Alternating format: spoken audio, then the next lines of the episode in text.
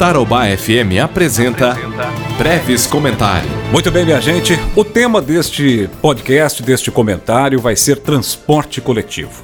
Nós estamos vendo um cabo de guerra, uma medição de forças entre o poder público e as empresas operadoras, mas principalmente aqui em Londrina, a TCGL, a Transportes Coletivos Grande Londrina. Na semana passada, nós recebemos muitas reclamações e não só na Rádio Tarobá FM, como em outras plataformas de superlotação em determinadas linhas do transporte coletivo. Reparem, pelas nossas contas aqui, não são muitas as reclamações. Pontuais, são lá seis ou sete linhas que estão dando um trabalho mais desgastante para o poder público. E eu explico. São determinados horários e linhas específicas que estão gerando aglomeração. Mas isto ganha uma proporção, este reclame da população é amplificado na medida em que o poder público não chega de maneira contundente, de maneira firme e resolve a questão. Tanto que no próprio feriado do padroeiro aqui em Londrina, nós tivemos uma superlotação na linha 501 que gerou uma série de reclamações, transtornos para as pessoas, porque nos feriados a CMTU coloca uma tabela de domingo, onde o comércio não funciona, onde o comércio não atende. Mas nós sabemos que o feriado em Londrina, ele é parcial, porque os hospitais continuam trabalhando, os porteiros continuam trabalhando, eles têm que ir para o seu local de serviço e muitos utilizam o transporte coletivo. Nós temos as padarias, as panificadoras, os supermercados, nós temos inúmeros outros serviços e atividades comerciais, por exemplo, os hotéis Viu o poder público? Os hotéis não param no feriado. Quem trabalha como camareira, quem trabalha como atendente ali, balconista na recepção, os veículos de comunicação também não param. Os veículos de comunicação têm operadores, têm recepcionista, tem uma série de profissionais que dependem do transporte público para trabalhar. Então, quando fizerem uma escala de fim de semana ou uma escala de feriados, pensem nessa gente porque são eles que estão falando que os ônibus estão super lotados e mandam inclusive imagens, mandam vídeos para resolver o problema. O prefeito de Maringá, por exemplo, ele determinou, por meio de um decreto, que 100% da frota seja colocada na rua. E lá a briga não é diferente.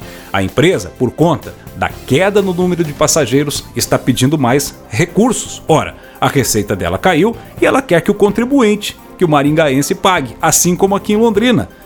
O movimento do transporte coletivo com a pandemia caiu significativamente, muito mais nas três primeiras semanas da crise, quando o prefeito Marcelo Bellinati quase decretou um semi-lockdown na cidade, deixando apenas os supermercados, as farmácias, os hospitais e outros setores considerados essenciais funcionando. Foi ali que caiu sensivelmente a receita da empresa de transportes coletivos, que agora está pedindo cerca de 11 milhões e 600 mil reais de reposição por parte da prefeitura. E o prefeito Marcelo Bellinati já falou que não vai dar. Então, minha gente, aí é que está o pulo do gato.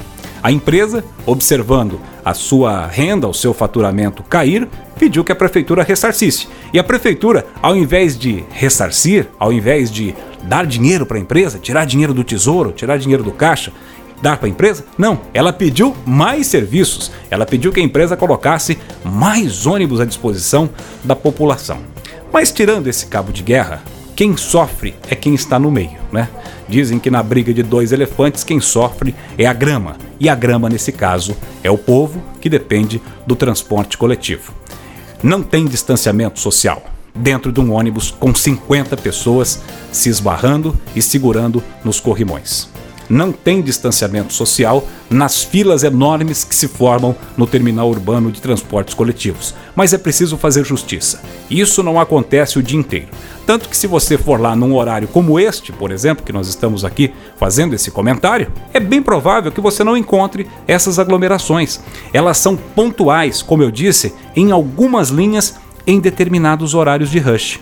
Por isso que a prefeitura até neste final de semana, ela soltou uma tabela informativa dando para as pessoas a informação e o horário, a tabela em que ela deve se dirigir por classe de trabalho, por categoria de trabalho, o horário que entra no, na sua determinada atividade. A indústria entra num horário, setor de serviços entra em outro horário, comércio em outro horário.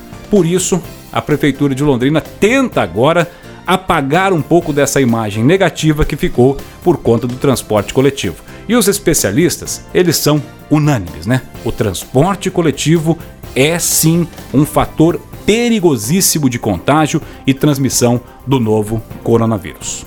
Eu sou Fernando Brevilieri, do Grupo Tarobá de Comunicação. Tarobá FM.